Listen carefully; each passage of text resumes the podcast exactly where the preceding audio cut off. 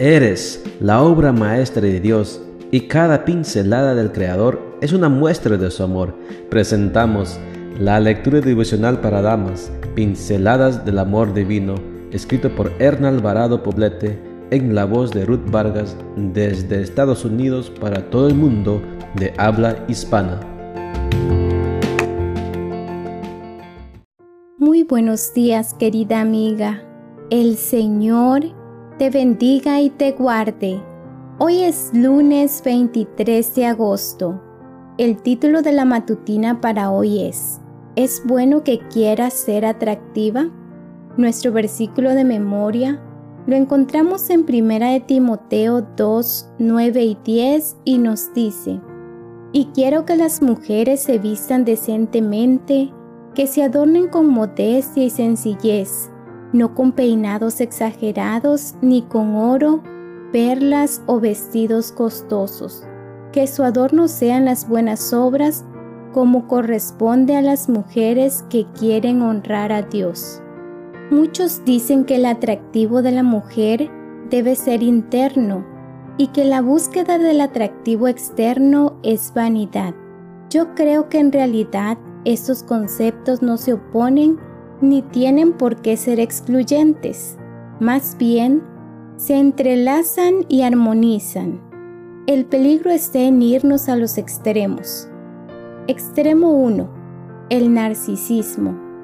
Las ideas narcisistas han dado mucha relevancia a un estereotipo de mujer atractiva únicamente por su apariencia física. El riesgo está en considerar la belleza externa como valor fundamental y único en esta vida. Frente a esto, ¿debe la mujer cristiana buscar ser atractiva de tal forma que dé a esto la prioridad absoluta? Estoy convencida de que Dios puso en la apariencia física de la mujer detalles bellos que es necesario cultivar, pero no con el fin mismo de la vida.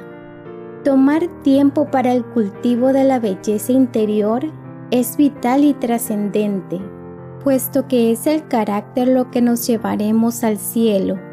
Ahora bien, el atractivo físico está asociado directamente a la salud emocional y espiritual de la mujer. Sentirnos bien con nuestra imagen exterior nos ayuda a cultivar un espíritu alegre, nos da autoestima, nos provee energía, nos da dinamismo y ganas de salir al mundo a establecer relaciones personales positivas. El extremo 2 sería negar esta realidad y tomar la decisión de solo cultivarnos por dentro a expensas de abandonar el cuidado de lo que somos por fuera. Esto sería un grave error. Mente sana en cuerpo sano es un concepto que señala hacia el equilibrio en este aspecto. Lucir femenina y atractiva no radica solo en una buena crema antiarrugas requiere los modales propios de un carácter refinado, un criterio elegante en el vestir y sobre todo esa personalidad que deriva de una relación íntima con Dios. Él es quien hace que las arrugas que el paso del tiempo vaya dejando en nuestro rostro no sean de amargura, sino de risa y alegría. El corazón alegre embellece el rostro. Proverbios 15:13.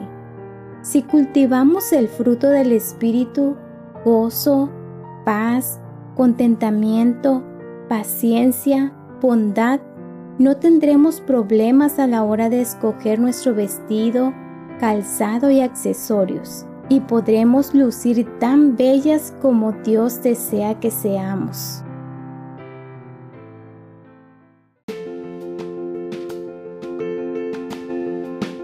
Les esperamos el día de mañana para seguir nutriéndonos espiritualmente. Bendecido día.